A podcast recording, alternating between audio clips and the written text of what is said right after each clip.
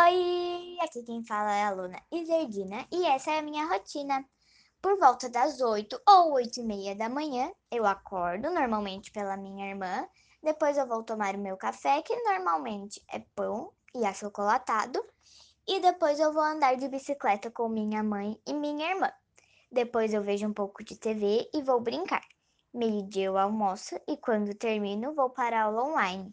Quando a, quando a aula acaba, eu organizo todinha minha mesa e de vez em quando eu e minha mãe vemos um filme com direito a pipoca e chimarrão.